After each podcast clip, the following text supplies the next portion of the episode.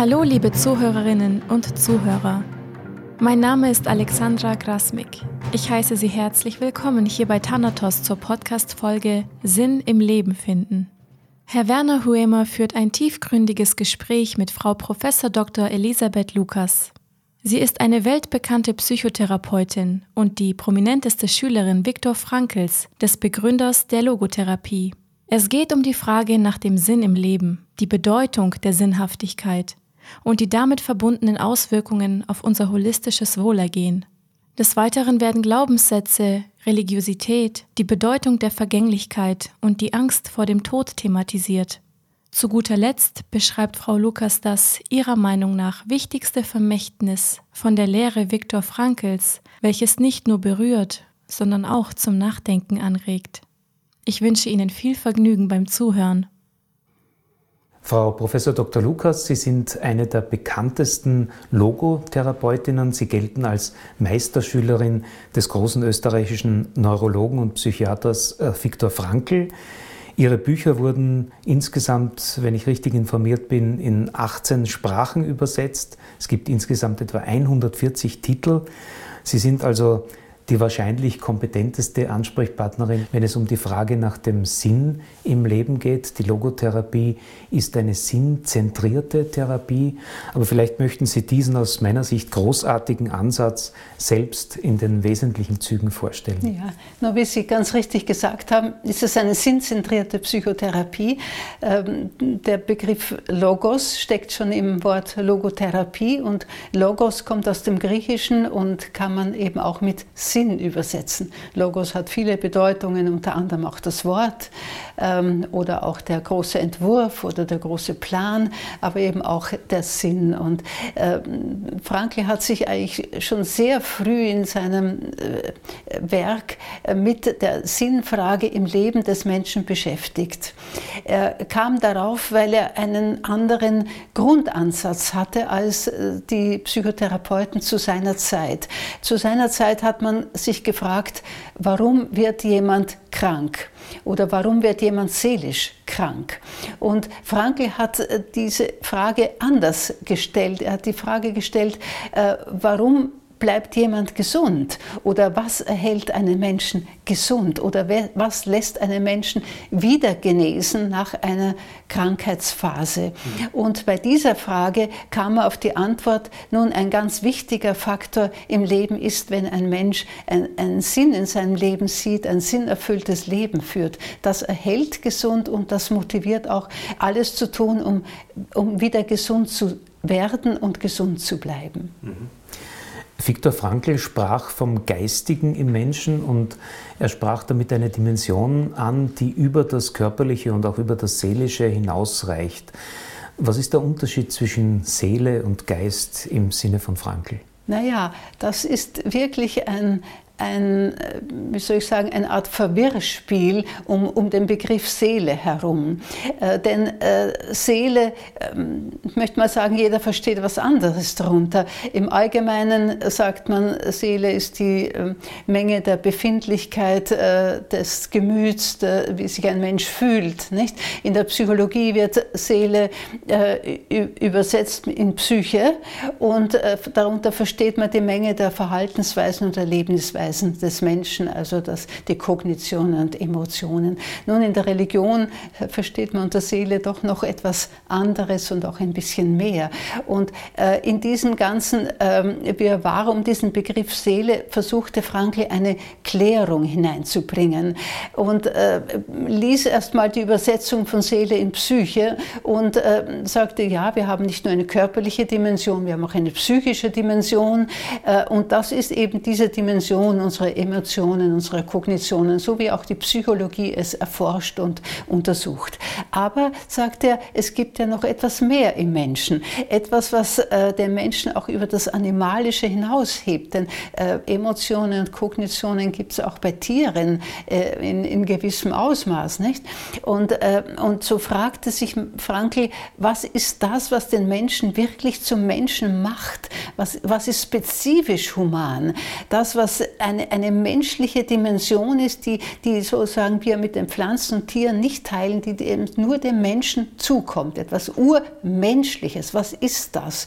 Und auf der Suche danach kam er eben auf gewisse Vorgänge, zum Beispiel Willensvorgänge, ähm, die Wertfrage, die Sinnfrage. Das ist etwas Urmenschliches. Ähm, kein Affe stellt die Sinnfrage, obwohl ein Affe auch denken kann und gewisse Werkzeuge sich erzeugen kann. Aber er fragt nicht nach Sinn und Werten. Er fragt nicht nach Gut und Bös. Und er tragt nicht in sich eine Sehnsucht nach Sinn und nach einem allumfassenden Sinn, den man auch unter dem Begriff Gott bezeichnen könnte. Also auch diese Suche nach, nach einer höheren Dimension, nach so etwas wie einer, einer göttlichen Dimension, auch das ist etwas spezifisch Humanes. Und so kam Frankl darauf, dass er sagte, diese menschliche Dimension, die dem Menschen und nur dem Menschen zukommt, die möchte ich geistige Dimension nennen. Und ähm, Manchmal wird es verwechselt mit dem Denkakt. Aber das möchte ich hier ganz äh, dezidiert betonen. Unter geistige Dimension verstehen wir in der Logotherapie nicht die Intelligenz des Menschen, nicht den Intellekt, der auch sehr hoch ist beim Menschen, höher als im Tierreich, aber, sondern wir verstehen das, was den Menschen als Menschen kennzeichnet. Äh, und das ist auch ein Stück Freiheit, und Verantwortung. Freiheit, Entscheidungen zu treffen, Entscheidungen, die über die rein instinktivhaften und triebhaften ähm, Reaktionen hinausgehen, sondern klar, bewusste Entscheidungen zu treffen, aber auch zu diesen Entscheidungen stehen zu müssen und zu sollen, indem man die Verantwortung für das Entschiedene trägt. Das ist spezifisch human, das ist seine geistige Dimension. Mhm. Wie kann sich das Geistige des Menschen bei ganz normalen Alltagsentscheidungen beispielsweise zeigen? Ja, das könnte sich äh, zeigen, indem das Psychische und Geistige in irgendeiner Form ein bisschen auseinander driftet, dann sieht man, es fällt nicht in eine Dimension zusammen. Zum Beispiel jemand hat, ähm, sagen wir mal, schon reichlich Gewicht, ein bisschen Übergewicht sogar, und er geht auf der Straße und geht an einer Konditorei vorbei und da gibt es so verlockende äh, Schokoladestückchen und Tortenecken und da hätte er schon Lust hinzugehen. Nicht? Und äh, da ist im psychischen Bereich ist schon ein gewisser Trieb da, zu einer Befriedigung. Es würde ihm ja eine Art Selbstbefriedigung äh, verschaffen, wenn er jetzt ein Tortenstück äh, zu sich nimmt. Aber geistig könnte er sagen, weißt du, so gescheit ist das jetzt nicht, denn du hast schon so viel Gewicht, du solltest ein bisschen abnehmen und du solltest diesen psychischen Drang jetzt trotzen. Und tapfer sein und vorbeigehen an dieser Konditorei. Und Frankl nannte das die Trotzmacht des Geistes. Nicht? Also, dass man sich auch etwas abtrotzen kann, dann, dann dann gliedert sich dieses ganz Menschliche aus, dieses Menschliche, das nach der Sinn, äh, das die Sinnfrage stellt. Ist es sinnvoll, jetzt die Torte zu essen oder ist es sinnvoll, zu verzichten und vorüberzugehen? Das ist jetzt nur ein kleines Beispiel aus dem Alltag, aber danach haben Sie ja gefragt. Es ist eben sinnvoll, zu verzichten. Und das zu erkennen zu können, ist menschlich und diesem Sinn gehorchen zu können, notfalls auch gegen etwas, was im Psychischen uns in eine andere Richtung drängt. Das zeigt diese Geistigkeit des Menschen. Mhm. Also hängt das Geistige mit der sogenannten inneren Stimme oder wenn es mehrere innere Stimmen gibt, mit der innersten Stimme zusammen? Ja, wie Sie ganz richtig sagen, es gibt mehrere Stimmen, die im Menschen ähm, in einer Art Chor äh, sich melden und äh, es gibt Stimmen, Themen, von, die man gelernt hat, äh, Modelle von, äh, von den Eltern her, von den Lehrern her, ähm, ähm, du sollst oder du sollst nicht. Ne? Es gibt Vorbilder, die Menschen ähm, wirken und nachwirken, gute oder schlechte Vorbilder.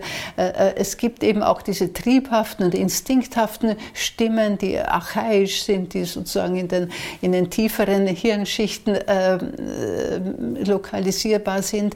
Es gibt viele Stimmen im Menschen Menschen. Und eine ganz besondere Stimme gibt es. Ähm, Frankl hat sie noch mit dem alten Begriff des Gewissens umschrieben. Ähm, äh, aber was ist das eigentlich? Das ist mehr als nur etwas, was wir gelernt haben. Das ist etwas, was im Menschen immer irgendwie diese Sehnsucht nach dem Guten und Wahren und Schönen äh, anklingen lässt. Es ist wie wenn wir das mit feinen Antennen empfangen würden. Da gibt es etwas, das wäre jetzt gut, das Gute. Und, und etwas, was für dieses Gute plädiert im Menschen, das ist diese Gewissensstimme. Eigentlich ein ganz großer Freund des Menschen. Immer wieder sagt, du könntest dich jetzt für etwas Gutes entscheiden, wenn du willst. Und ich zeige dir den Weg dorthin. Und es ist nicht gesagt, dass wir immer dieser gewissen Stimme folgen, aber es ist wirklich die allerinnerste und allerehrlichste Stimme, die im Menschen erklingt. Frankl hat im Menschen also mehr gesehen als nur den Körper mit dem Verstand und er hat in diesem Sinn also eigentlich ein nicht materialistisches Weltbild vertreten. Ist das richtig? Das stimmt, das stimmt. Er hatte keinen rein materialistischen Standpunkt. Er sagte immer, ähm, wenn wir rein materialistisch denken, ist das ein versteckter Nihilismus. Dann sagen wir immer, das ist nichts als. Also ähm, der Nihilismus zeigt sich in diesem Nichts als. Das ist nichts als Materie, das ist nichts als Gehirnfunktion zum Beispiel. Ähm, Liebe ist nichts als die Sublimierung eines Sexualtriebes oder ähm, der Wille ist nichts als verschleierte äh, Triebe, die uns in irgendeine Richtung steuern und so. Also man, man entwertet immer etwas und, und schiebt es in eine niedrigere Kategorie hinein. Der Mensch ist nichts als ein nackter Affe zum Beispiel oder ein, eine Art äh, Roboter, nicht? Äh, ein, ein, äh, eine Art, äh, das Gehirn ist nichts als eine Art Computer und so weiter, nicht?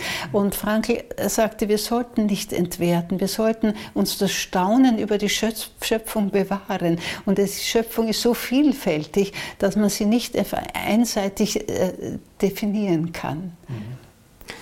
Sehen Sie einen Zusammenhang zwischen dem Sinn und äh, unserer Sinneswahrnehmung, unseren Sinneseindrücken. Auch mit den körperlichen Sinnen, wo, wonach ich sinne, wo, wohin mein Sinnen und mhm. Trachten geht, gibt es da begrifflich für Sie eine Verbindung? Ähm, eigentlich nein. Der, der Begriff Sinn kommt von einem anderen Wort, von Sinn an, und das ist äh, Wegbeschreiten oder so Hinschreiten. Das hat mit den physiologischen Sinnen wie Augen, Auge, Ohr und so, Geschmack und so weiter eigentlich nichts zu tun. Ähm, diese ähm, körperlichen Sinne gehören eben in diese körperliche Dimension.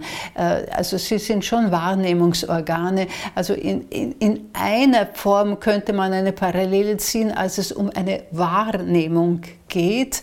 Die, die, also zum Beispiel das Auge nimmt Farben wahr oder Formen wahr, das Ohr nimmt eben Töne wahr und äh, unser Tastgefühl äh, nimmt eben äh, bei Berührungen Gegenstände wahr. Und insofern könnte man sagen, unser Sinnorgan Gewissen nicht? Also das ist ja ein Organ, das das Sinnvolle, das Gute erspürt. Das äh, nimmt etwas wahr, was eben wertvoll ist und, und wert ist, äh, äh, verwirklicht zu werden. Also über die Brücke der Wahrnehmung könnte man da eine Parallele ziehen. Mhm. Oft scheinen es ja Schicksalsereignisse zu sein, etwa der Tod eines Angehörigen, der Tod eines Kindes, eine schwere Krankheit die den Menschen nach dem Sinn im Leben fragen lassen. Äh, gibt es aus Ihrer Sicht den Sinn im Leben? Äh, zunächst mal bezweifle ich, dass der, der, Schicksalsschlag zum ersten Mal nach Sinn fragen lässt. Vielleicht lässt es äh, am Sinn zweifeln. Ja?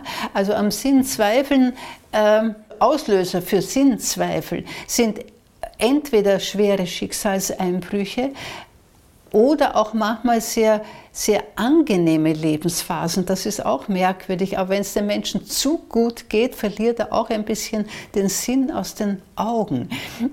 Aber nach Sinn fragen, tut sich ein Mensch eigentlich ständig irgendwie. Das gehört zum Menschsein eben unabdingbar dazu. Also selbst bei kleinen Entscheidungen, wo gar nicht große dramatische ähm, äh, Schicksalsfragen eine Rolle spielen, sondern selbst bei kleineren Überlegungen, ob man diese Ausbildung oder jene Ausbildung machen soll oder ob man ähm, mit, mit, einem Freund eine Reise machen soll oder lieber auf diese Reise äh, verzichten soll und statt der Reise irgendwas alternativ unternehmen soll. Äh, also selbst da kommt die Sinnfrage schon auf.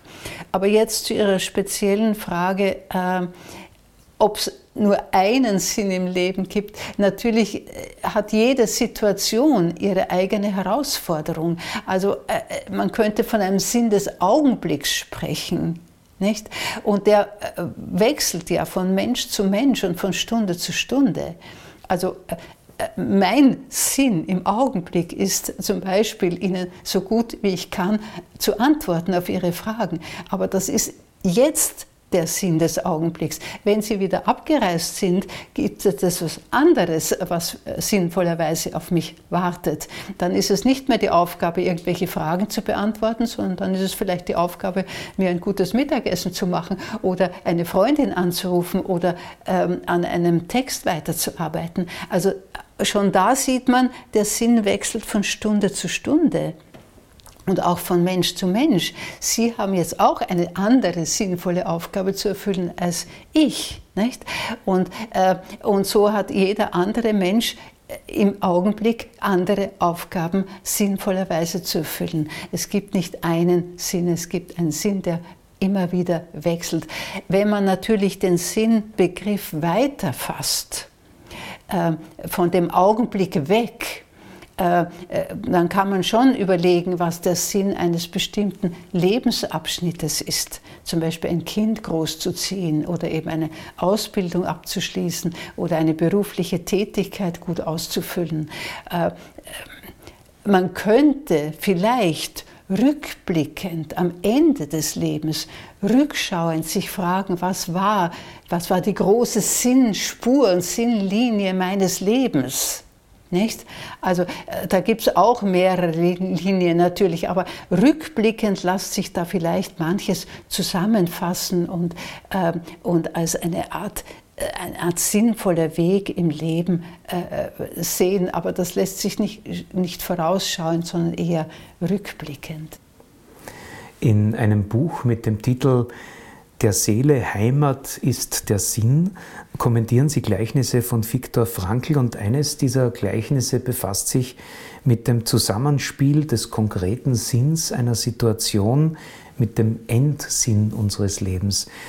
Ähm, glauben Sie, gibt es so eine, Sie haben ja kurz erwähnt, so eine Spur, wo man sagen könnte, also es zieht sich etwas durch mein Leben, wo mhm. Bestimmte sinnvoll erscheinende Entscheidungen mhm. letztlich sich herausstellen, dass sie zu einem größeren Ganzen geführt haben. Ist das mhm. bei jedem Menschen mhm. so oder wie sehen Sie das? Ähm, es lässt sich vermuten, dass sich so, so Art rote Linien mhm.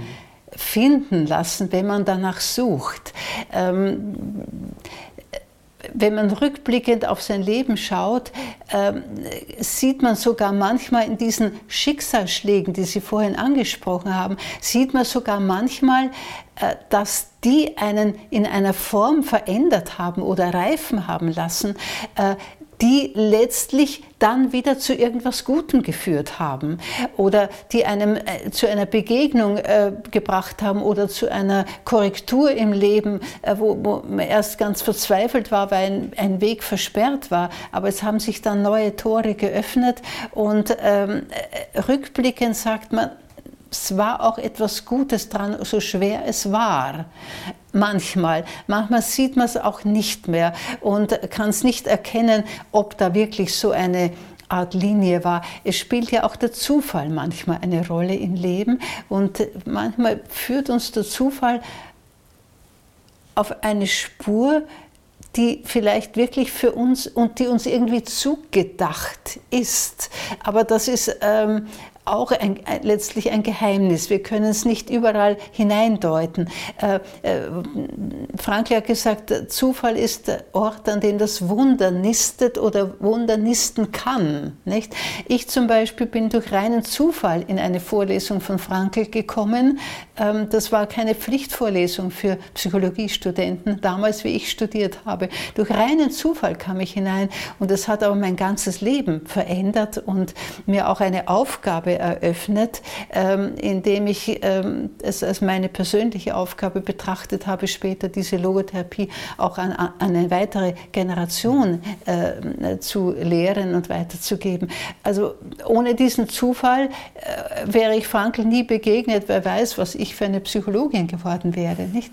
Äh, nur darf man das nicht überinterpretieren. Man darf nicht in jedem Zufall gleich so etwas wie eine göttliche Fügung sehen. Es gibt auch sehr brutale Zufälle, wo zum Beispiel bei einem Autounfall, wo, wo wenn man ein paar Minuten früher oder später gefahren wäre, wäre nichts geschehen. Also äh, es ist nicht jeder Zufall schon ein, ein, ein Wunder, wo man auf einen bestimmten Weg geführt wird. Aber es könnte in manchen Fällen so sein.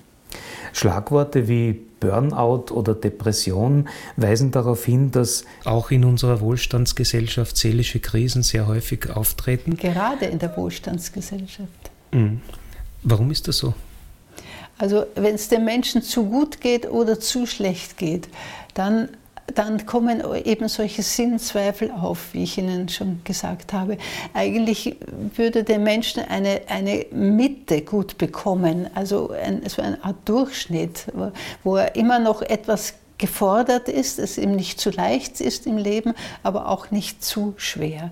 Ja, Sinnkrisen sind eigentlich von, von sich genommen, auf sich genommen noch nichts Pathologisches, sondern äh, die Frage nach dem Sinn zeigt nur die Mündigkeit eines Menschen, dass er eben eine gewisse Reife hat. Nicht? Also ein, ein Kleinkind fragt sich noch nicht nach, nach Sinn oder Widersinn. Nicht? Also die Frage ist legitim, nur muss man dann auch nach Antworten suchen und um Antworten ringen und äh, auf Antworten drauf kommen. Äh, ich habe mal einen, den Vergleich gebracht und habe gesagt, wenn, äh, wenn man in einem brennenden Haus sich befindet und man hört die äh, Alarmanlage schrillen, äh, dann ist das ja gut, dass man den Alarm hört, weil der äh, teilt einem mit, dass man das Haus schleunigst verlassen sollte. Also das ist ja eine Warnung, dass hier ein, eine Brandgefahr ist und dass man sie. Aber wenn man diese Warnung nicht versteht, sondern sich äh, niedersetzt im Haus und sagt, ich beschwere mich jetzt, dass das so ein Lärm ist von dieser Alarmglocke, äh, dann geht das schlecht aus. Nicht? Und so ist es auch, der, der, der Sinnzweifel oder Sinnkrise ist sowas wie eine Alarmglocke. Wenn man sie versteht und die Fühler ausstreckt nach einem anderen Lebensstil, dann überlegt, vielleicht lebe ich auch nicht richtig, vielleicht jage ich hinter dem Falschen her, hinter Geld, hinter Ruhm, hinter Ehre, hinter irgendetwas äh, und werde dabei nicht, nicht glücklich und meines Lebens nicht froh. Oder vielleicht äh, äh, lebe ich mich krank oder vielleicht äh, äh, schüre ich die Konflikte mit meinen Mitmenschen. Also wenn man diese Alarmglocke versteht und sich etwas besinnt und überlegt, was wäre denn jetzt das Sinnvollste in meinem Leben? Soll ich vielleicht eine Kehrtwende vollziehen oder irgendeine Wende in eine andere Richtung vollziehen? Wenn man das versteht, dann ist es nur gut, dass man diese Sinnzweifel gehabt hat, denn dann kommt man wieder auf einen sinnvollen Weg. Aber wenn man sich beklagt und sagt, ja, jetzt, jetzt, ich, ich, ich, ich fühle mich elend und depressiv und nichts freut mich und so und mir geht schlecht und sich bedauern lässt von den anderen und nur jammert, na, dann wird es davon auch nicht besser. Äh, Sinnkrisen im im Extrem führen ja manchmal auch zum Suizid. Wie kann man aus Ihrer Sicht ansetzen, wenn jemand absolut keinen Sinn mehr in seinem Leben sieht und seinen Leiden durch Suizid ein Ende setzen will? Ja, also was Suizide betrifft, äh, muss man äh, unterscheiden. Es gibt äh, krankheitsbedingte Suizide, die gar nicht aus einer Absicht des Kranken heraus entstehen, sondern wo die, die, eine seelische Krankheit so weit fortgeschritten ist, also sprich eine Psychose, so sehr den Menschen im Griff hat, dass ein Mensch fast keine Wahl mehr hat, dass sein Wille so blockiert ist, dass er eigentlich gar nicht wollen kann, weder leben wollen kann noch sterben wollen kann und äh, äh, einfach aus der Krankheit herausgetrieben sich das Leben nimmt. Also diese Fälle möchte ich hier mal ausklammern, aber es gibt auch die. Das heißt, man kann nicht, äh, sind alle nach derselben Art beurteilen. Wenn es aber ein, um eine Selbstmordtendenz handelt bei einem Menschen, der seelisch einigermaßen gesund ist, aber einfach keine Freude mehr am Leben hat, dann spiegelt das sich schon ein Nein zur Sinnfrage. Das heißt, der Mensch, es geht nicht nur darum, dass er keine Lust am Leben hat, sondern er sieht keinen Sinn mehr in seinem Leben. Das ist dann ein Bewegungsmotiv, um das Leben wegzuwerfen.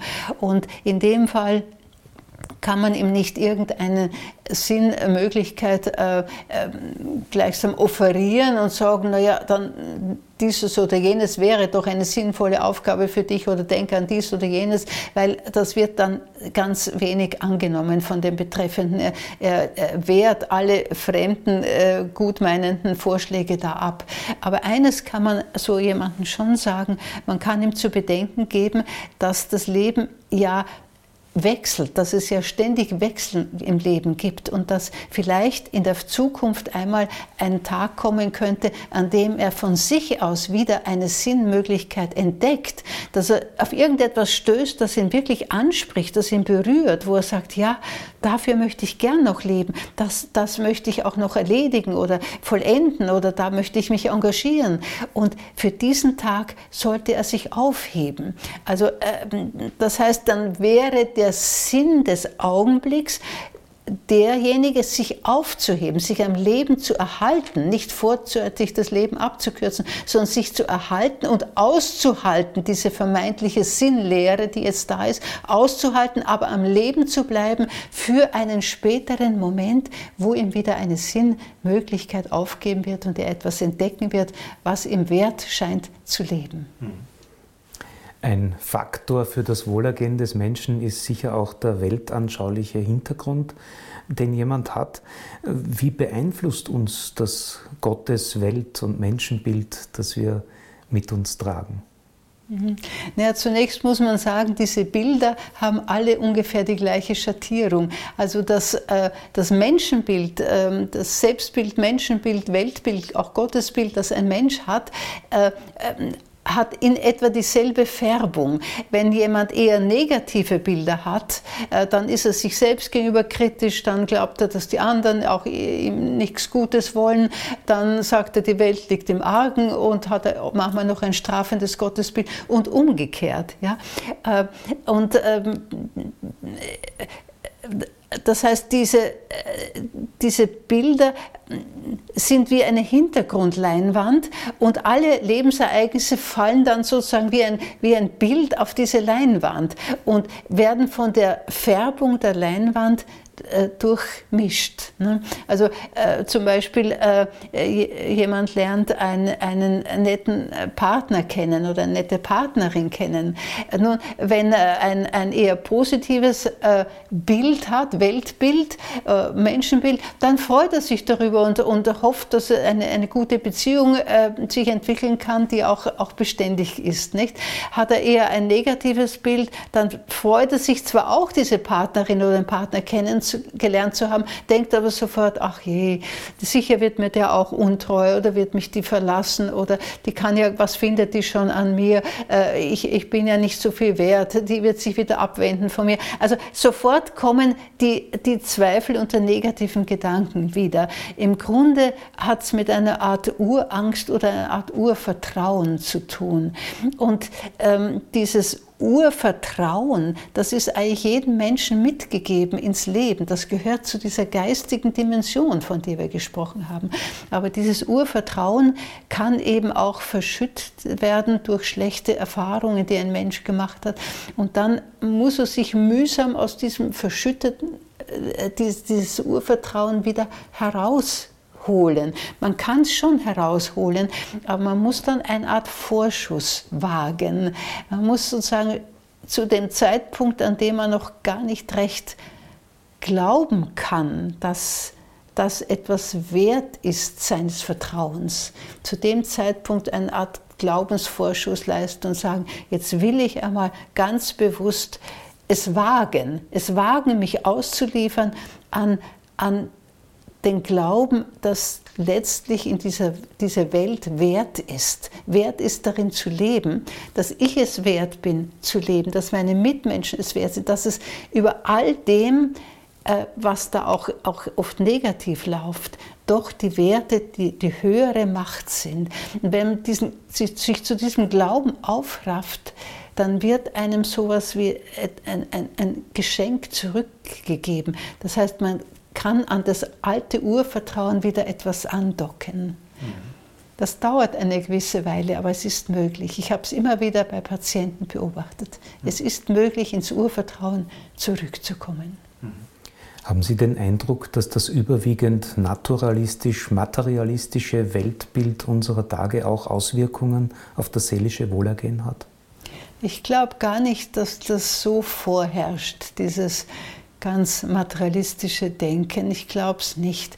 Es ist schon eine Art ähm, konfessioneller Glaubensverlust da, aber, aber der Mensch kann gar nicht anders, als irgendetwas zu glauben. Ähm, äh, dann sprießen halt mehr abergläubische oder esoterische Ideen auf oder so ideologische äh, Dinge auf. Aber eigentlich sucht ein Mensch ununterbrochen nach etwas, woran er glauben kann. Also das ist so eine unstillbare Sehnsucht im Menschen äh, danach, äh, etwas, wie soll ich sagen, ähm, eine Sehnsucht nach einer Art Überwelt, die über unsere Welt hinausgeht, eine Art transzendente oder metaphysische Sehnsucht, die ein Mensch hat, auch wenn er nicht mehr so geborgen ist in einem ähm, konfessionellen Bild. Aber alle Konfessionen ähm, sind ja auch nur Symbole, Symbole von etwas, was man gar nicht wirklich erfassen kann. Aber äh, wissen Sie, der, der Unterschied zwischen Tier und Mensch ist unter anderem auch das, dass äh, der Mensch auch noch die Grenze seines Erfassens miterfasst. Und äh, also das Tier hat eine Erfassensgrenze und der Mensch hat eine Erfassens- oder Begreifensgrenze. Aber der Mensch kann die Grenze noch als Grenze erfassen. Und wenn ich eine Grenze erfasse, muss ich immer davon ausgehen, dass es ein Jenseits der Grenze gibt, sonst wäre es keine Grenze, nicht? Also das heißt, mit dem Erfassen des Begreif der Begreifensgrenze ist für den Menschen immer sicher, dass es etwas über die Begreifensgrenze hinaus geben wird und mhm. muss. In einem Kapitel des Buches Der Seele Heimat ist der Sinn mit dem Titel Adern voll Blut äh, schreiben Sie. Die verkalkte Religiosität ist eine in dogmatischen Riten und inhaltsleeren Zeremonien erstarrte, die den Alleinanspruch erhebt, eine Hotline zu höheren Macht und ihren Wünschen zu besitzen. Das Gefühl, bedingungslos angenommen zu sein, ist Menschen mit verkalkter Religiosität fremd. Äh, wie kann man denn diese Lebendigkeit im Glauben aus Ihrer Sicht entwickeln? Naja, Frankl äh, wandte sich gegen eine, eine sehr dogmatische oder engstirnige Religiosität, mhm. nicht? weil äh, er, äh, er warnte vor, vor Anthropomorphismen, nennt man das. Also er warnte davor, dass man menschliche Züge ins Gottesbild hineintransportiert. Nicht? Und, und dass man, also der, der liebe Gott will Gehorsam, der liebe ist zornig, wenn man nicht richtig an ihn glaubt und so weiter. Er sagte, äh, das sind, das sind menschliche äh, Züge, dass jemand Gehorsam will, dass jemand zornig ist. Und man sollte überhaupt nicht sprechen, was Gott tut oder nicht tut oder will oder nicht will. Man sollte, im Grunde sagte Frankl, man soll überhaupt nicht von Gott sprechen. Was wir sollten ist, tun, ist zu Gott sprechen.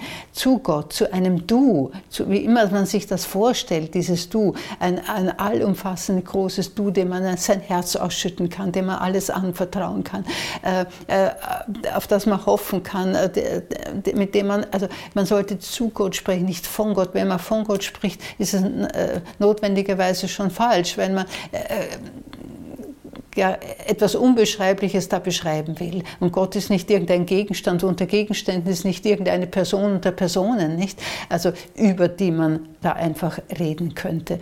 Und deswegen ähm, mahnt er auch so sehr zur Toleranz, Toleranz gegenüber anderen äh, Religionsformen. Es sind alles Wege zu Gott, sagte er, aber es sind halt Wege. Und äh, ein schöner Vergleich sagt, ähm, äh, dass die verschiedenen Konfessionen wie die verschiedenen Sprachen seien. Man kann ja die Wahrheit in jeder Sprache sagen. Ich kann in Englisch oder Französisch oder, oder Chinesisch kann ich dasselbe ausdrücken. Und so sagt er, sind auch die Konfessionen äh, in etwa wie Sprachen. Und dann gibt es auch so etwas wie eine Muttersprache. Das ist halt die Konfession, in der man groß geworden ist. Wir sind halt im Christentum jetzt aufgewachsen. Frankl war Jude. Aber äh, das, äh, deswegen, wenn es eine Muttersprache gibt, ist, sagt man nicht, sie ist besser als eine andere Sprache, sondern alle Sprachen sind ja irgendwie gleichwertig und vieles lässt sich tatsächlich auch übersetzen, wenn man so in die Religionen hineinschaut. Sie haben ja fast alle dieselbe Botschaft, dass es etwas gibt, was über den Menschen hinausregt, dass der Mensch ein, eine Art geistigen Funken oder göttlichen Funken in sich trägt ne?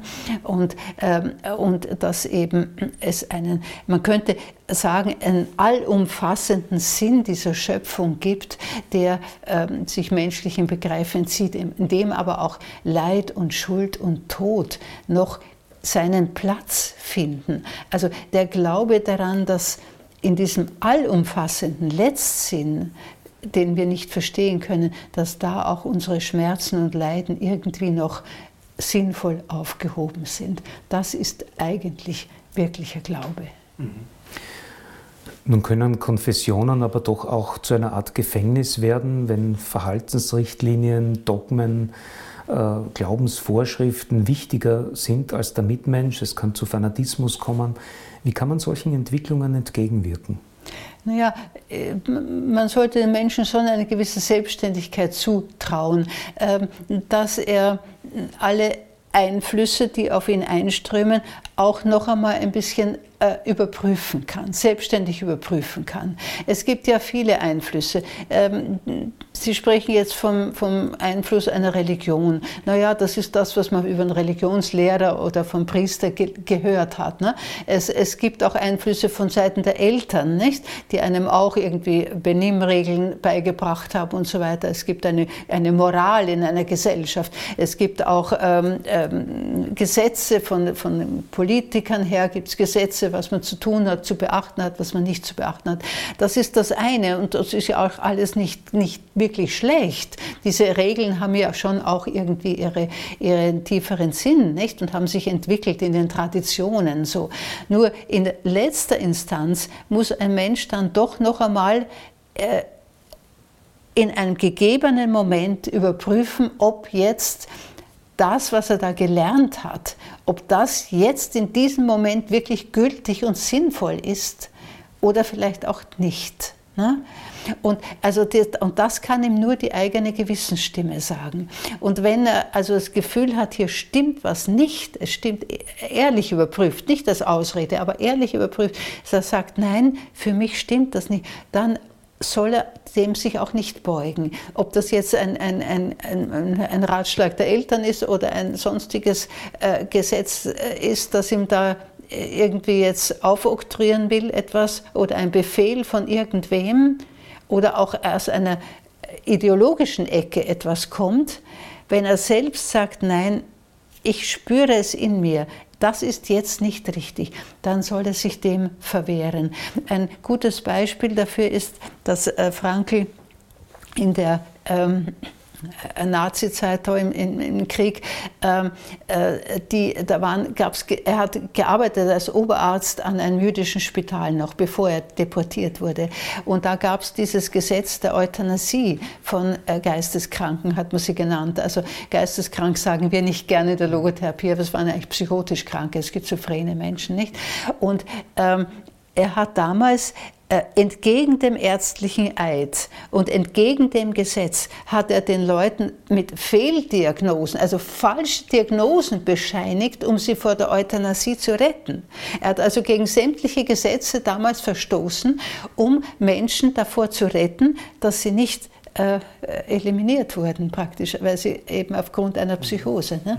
Also das ist so ein Beispiel, wo er sagt, in diesem Augenblick war Ungehorsam dran. Und man muss nicht alles machen, was einem vorgesetzt wird, man muss es noch einmal prüfen, sinngemäß prüfen mit dem eigenen Gewissen. Und ich könnte mir das vorstellen, dass in der heutigen Zeit zum Beispiel, was ein junger Mensch sich bei irgendeiner äh, Jugendgruppierung äh, äh, mit beteiligt und, und dort Freunde gewinnt und so weiter, und dass dann aber plötzlich dieser ähm, äh, Anführer dieser Jugendgruppe irgendetwas verlangt, ja, dass er sagt, wisst ihr was, hm, da, da, da gibt es so Flüchtlingsheime, da zünden wir das an oder so.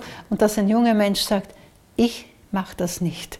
Ich riskiere die Freundschaft mit denen, ich riskiere, dass ich geächtet werde in meiner Peer Group, ja, aber ich mache jetzt nicht mit. Also dieses äh, selbst noch einmal prüfen, ist das stimmig, ist das richtig? Und zu dieser Selbstständigkeit sollten wir die jungen Menschen ermutigen und ermahnen.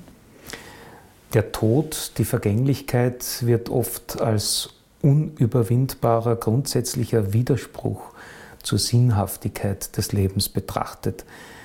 Wie geht die Logotherapie mit dem Thema Vergänglichkeit um? Naja, das ist eigentlich ein Irrtum, denn äh, also dass man sagt, der Tod nimmt dem Leben die Sinnhaftigkeit, sondern wahrscheinlich ist es sogar umgekehrt.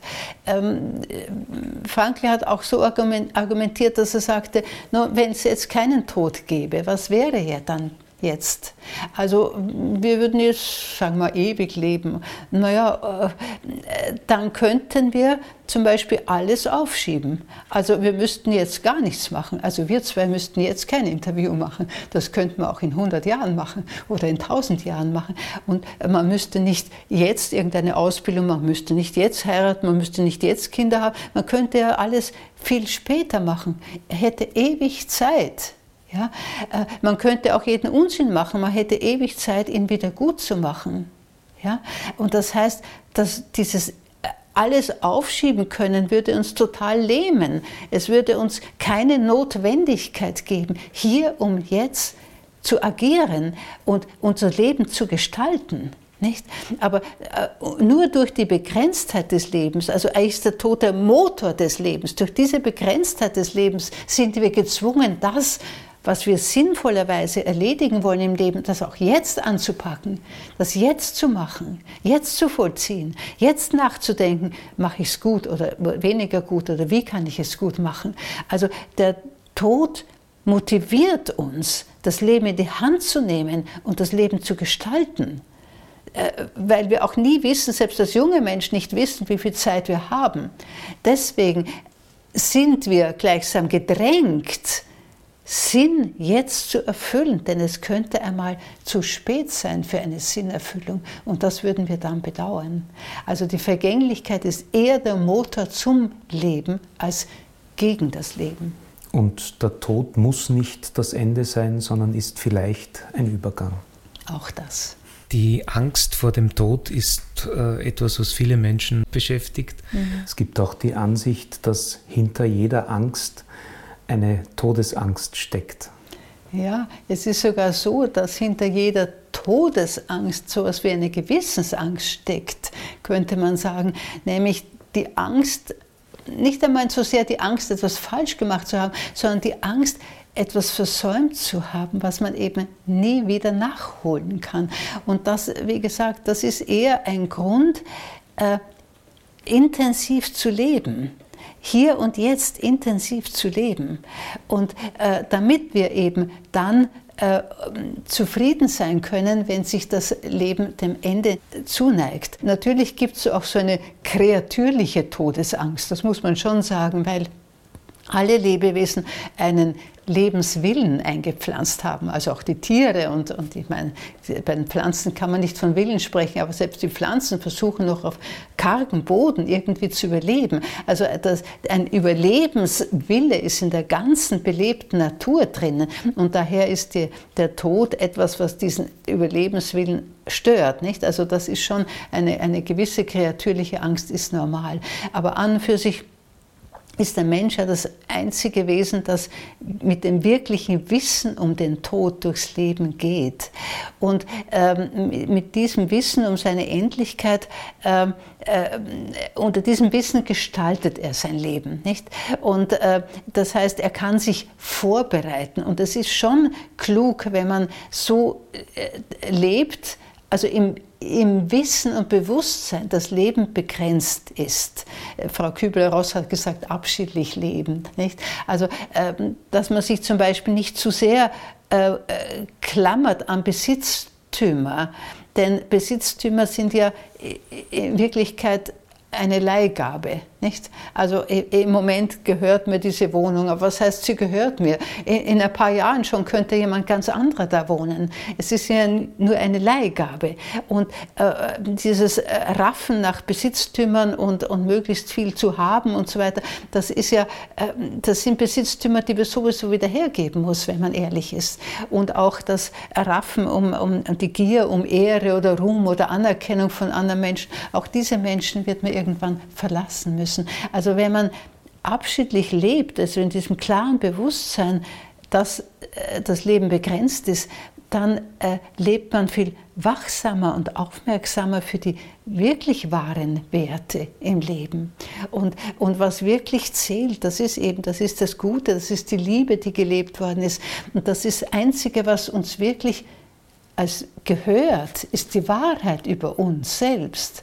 Also äh, so zu leben, dass man schlussendlich mit dieser Wahrheit über sich selbst zufrieden sein kann, das, das ist ein sinnvolles Leben und da schwindet die Todesangst. Wie könnten wir Menschen denn aus Ihrer Sicht mit dem Gedanken, dass das Ende naht, sinnvoll umgehen? Ich, ich glaube, es ist ein bisschen ein falscher Blick, weil zu sehr auf die Länge des Lebens geschaut wird und zu wenig auf die Qualität des Lebens geschaut wird. Also um noch einen, einen Vergleich zu bringen, ähm, äh, ein Film zum Beispiel, Sie drehen jetzt hier einen Film, nicht? Ein Film äh, ist ja nicht dann gut, wenn er besonders lang ist, sondern er ist dann gut, wenn er inhaltlich etwas bringt, nicht? Auch ein Fernsehfilm äh, ist ja jetzt besser, wenn er, wenn er vier Stunden dauern würde, als wenn er zwei Stunden dauert. Auf das kommt es ja gar nicht an. Er kann ja ganz langweilig sein, wenn er, wenn er äh, vier Stunden dauert. Und er kann in einer Viertelstunde etwas sehr Wertvolles transportieren. Nicht? Also wir sollten mehr auf die Qualität als auf die Quantität schauen. Und das ist ein, ein bisschen ein, ein Fehler, dass man zu sehr an der Länge krallt und zu wenig aufs Inhaltliche schaut. Und ähm, auch, auch sonst ist in der Haltung des Menschen es kommt wirklich auf die Haltung an. Es gibt einen schönen Vergleich von Frankl mit dem Abreißkalender. Ich weiß nicht, ob Sie diesen Vergleich äh, gelesen haben im Buch. Da ist, es gibt ja diese kleinen Kalender, die nur einen Tag ähm, äh, ein Blatt haben, nicht? Und, äh, und das reißt man jeden Tag ab. Also heute zum Beispiel würde 5. Oktober auf dem Abreißkalender sein und am Abend würde man es abreißen. Und dann am nächsten Tag erscheint eben 6. Oktober und so. Und da gibt es ja auch diese zwei Möglichkeiten. Man kann diesen Abreißkalender anschauen, wie, wie der immer dünner und dünner wird. Die, die Tage ab, werden abgerissen, weggeworfen, die Blätter, und er wird immer dünner und dünner. Es passt auch irgendwie zur Herbstzeit jetzt, nicht? Und dann gegen Ende Dezember sind nur ganz wenige Blätter mehr da, bis zum letzten Blatt, das man abreißt. Nur könnte man jetzt traurig sein, nicht? Und man kann aber auch, sagt Frankl, es ganz anders machen. Man kann jedes abgerissene Blatt äh, auf ein Häufchen legen, sorgsam sammeln, auf die Rückseite des abgerissenen Kalenderblattes draufschreiben, was die schönsten Momente dieses Tages waren, sozusagen das Highlight dieses Tages, ja, was diesen Tag als einen besonderen ausgezeichnet hat von begrenzt vielen Tagen, die uns gegeben sind. Und dann diese ein Kalenderblatt aufs andere legen und das Häufchen wird größer und größer und es spiegelt die die Schätze des Lebens spiegelt es in dieser Fülle des gelebten Lebens. Und so könnte man, äh, statt traurig zu sein, dass das Leben weniger und weniger wird, könnte man auf die Fülle und den Reichtum des gelebten Lebens schauen und dankbar sein für das Schöne, das man erleben hat dürfen, für das, was einem gelungen ist, für das, was man hat mit beobachten dürfen, dass man überhaupt über diese Welt spazieren hat gehen dürfen. Das war eigentlich ein wunderbares Geschenk. Es ist auch eine Art Liebesdienst an der nächsten Generation, wie man auf das eigene Ende oder die, das eigene Sterben zugeht. Ne? Denn ähm, die Kinder sind ja äh, aus einem Liebesakt entstanden. Man hat sie äh, in Liebe großgezogen, hoffentlich. Ne? Und man hat sie auch in Liebe einmal losgelassen, ins eigene Leben auch in Liebe losgelassen. Ne? Und, aber ich denke, einmal noch sind so die, die alten Eltern gefragt, äh, ein bisschen ihre Liebe zu zeigen. Äh, und das ist, wenn sie altern und eben krank werden oder auf Sterben zugehen. Weil wie sie sich dann verhalten, das schauen sich die Jungen sehr genau ab. Also die, die Jungen ähm, sind zwar schon aus dem Einflussbereich der Eltern raus und sind selbstständig und alles, aber da schauen sie schon genau hin, wie, wie verhält sich die alte Mutter oder der alte Vater, wenn jetzt Gebrechen kommen, wenn jetzt Behinderungen kommen, nicht? Und wenn man da den Jungen äh, vorexerziert, dass das alles furchtbar ist und dass man, also dass es so beschwerlich ist und dass man das nicht nicht mehr kann und jenes nicht kann. Wenn man den ganzen Tag herumjammert und herumnörgelt und so und, und Angst auch demonstriert vor dem, was da ähm, an Hilflosigkeit und, und so weiter auf einen zukommt, dann überträgt sich die Angst auf die Jungen, denn die Jungen gehen ja letztlich auch keinen anderen Weg. Sie, die, die Alten sind ja nur die Vorhut. Es gehen alle den gleichen Weg. Und äh, dann bekommen die, die jungen Menschen Angst vor dem Altwerden und wollen gar nicht alt werden, wollen nicht alt ausschauen, wollen alles tun, um nur möglichst fit zu bleiben. So, dann, dann, dann graust ihnen vor dem Ende des Lebens. Und das will man ihnen ja doch nicht antun. Und wenn aber die alten Eltern signalisieren, schau, Leben ist wert, gelebt zu werden vom Anfang bis zum Ende. Es gibt immer noch irgendwelche sinnvollen Möglichkeiten bis ins hohe Alter, das Leben auch ein bisschen zu genießen, ein bisschen was mitzugestalten. Und wenn man nur ruhig und besinnlich irgendwo sitzt und, und, und äh, das, weiß ich, die, die schöne äh, Sonnenschein genießt oder etwas, es, äh, immer kann man noch was draus machen, bis zuletzt so. Wenn man diese Botschaft signalisiert, dann tut man den Jungen wirklich einen Liebesdienst. Ne? Weil sie dann selbst mit Vertrauen auf ihr eigenes Älterwerden zugehen. Und außerdem sollte man auch als alter Mensch schon aus Liebe zu den Jungen bei Zeiten sich einstellen auf das Alter, äh, bei Zeiten äh, sich in, in, kleinere Räume zurückziehen, bei Zeiten klären, was äh, wer wo bekommen soll. Es gibt äh, unendlich viel Erbstreitigkeiten und so. Wenn man da Klarheit schafft, wenn man, wenn man von vornherein ein bisschen schon verteilt und nicht alles hortet, was man ja nicht brauchen kann, dann, also äh, da gibt es vieles, was man den Jungen zuliebe tun kann, um es ihnen leicht zu machen, weil wenn dann die Eltern sterben, ist es ja doch ein, ein Trauerfall und es ist doch ein bisschen ein Schock und ein, ein Verlust. Und da, wenn, wenn die Jungen aber wissen, die Eltern haben bis zum Ende waren sie zufrieden mit ihrem Leben, haben sie einen guten Abschied hingekriegt, in Würde auch, dann ist das für die Jungen ein, ein, ein wirklich schönes Geschenk von den Älteren. Also das möchte ich hier betonen, dass man da auch an die junge Generation denken sollte. Sie sind Viktor Frankl vor ziemlich genau 50 Jahren begegnet. Gibt es in der faszinierenden Vielfalt von Impulsen, die seine Lehre bietet, etwas, das für Sie persönlich das wichtigste Vermächtnis geworden ist? Ja, es sind wirklich ziemlich genau 50 Jahre, dass ich Frankl begegnet bin, denn im Jahr 1968, eben im Herbst, nicht? Im Oktober, wenn die Vorlesungen beginnen an der Universität Wien, bin ich eben durch reinen Zufall, wie gesagt, in seine Vorlesung hineingekommen und war von Anfang an äh, fasziniert von, von seiner Persönlichkeit, aber auch von dem, was er da äh, uns mitgeteilt hat. Es hat sich so unterschieden von den anderen äh, psychologischen Vorlesungen, ich kann gar nicht sagen wie. Und ähm, das, ich, ich möchte rückblickend sagen, das Wichtigste, was ich in meinem Psychologiestudium gelernt habe, habe ich eben bei Frankl gelernt. Aber wenn Sie mich nach einer Quintessenz fragen, die mich am allertiefsten berührt, dann äh, würde ich sagen, es ist dieses ähm, äh, Wort, das Frankl in seinem kleinen Theaterstück, das er geschrieben hat, äh, das heißt Synchronisation im Birkenwald. Und diesen, das legt er da, dieses Wort legt er dem dem Franz in den Mund. Das sind der Franz und der Paul, das sind ein Brüderpaar, die, das spielt im Konzentrationslager. Und dieses Brüderpaar, äh, die sind also gefangen, unschuldig gefangen im KZ und äh, erwarten halt mehr oder weniger ihren Tod. Und, äh, und sprechen darüber, äh, was sie tun würden, falls sie mit dem Leben davon kämen. Und der Paul sagt, also äh, wenn ich am Leben bliebe, also ich würde erzählen, was da für Graulichkeiten passiert sind und ich würde ähm, ähm, äh, zum Hass aufrufen dagegen und so weiter. Und und der Franz sagt, nein, das darfst du nicht, das darfst du nicht. Wir dürfen nicht Hass wieder mit Hass erwidern. Wir dürfen nicht Gewalt mit Gewalt erwidern. Diese Kette, die muss einmal abgerissen werden. Und die Kette kann nur einer abreißen, der Hass oder Gewalt empfangen hat, aber nicht weiter rausgibt. Der hält, der es hält, der es aushält und nicht weitergibt, der die Kette zum Abreißen bringen lässt, der hilft uns Frieden zu schaffen, wenn wir immer wieder Gleiches mit Gleichen vergelten, kommen wir nie zum Frieden, weil es so viel Elend in der Welt gibt. Wenn man es wieder mit Elend beantwortet, dann setzt sich das Elend fort. Die Kette, Paul, die Kette muss einmal abreißen. Das hat mich so sehr berührt. Frau Dr. Lukas, vielen herzlichen Dank für die wertvollen Impulse. Danke für dieses Gespräch.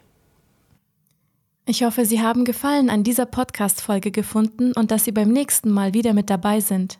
Vielen Dank fürs Zuhören. Besuchen Sie uns bei Interesse auch gerne auf unserem YouTube-Kanal Thanatos TV. Über das Teilen unserer Inhalte sind wir natürlich immer sehr dankbar. Alles Gute und bis zum nächsten Mal.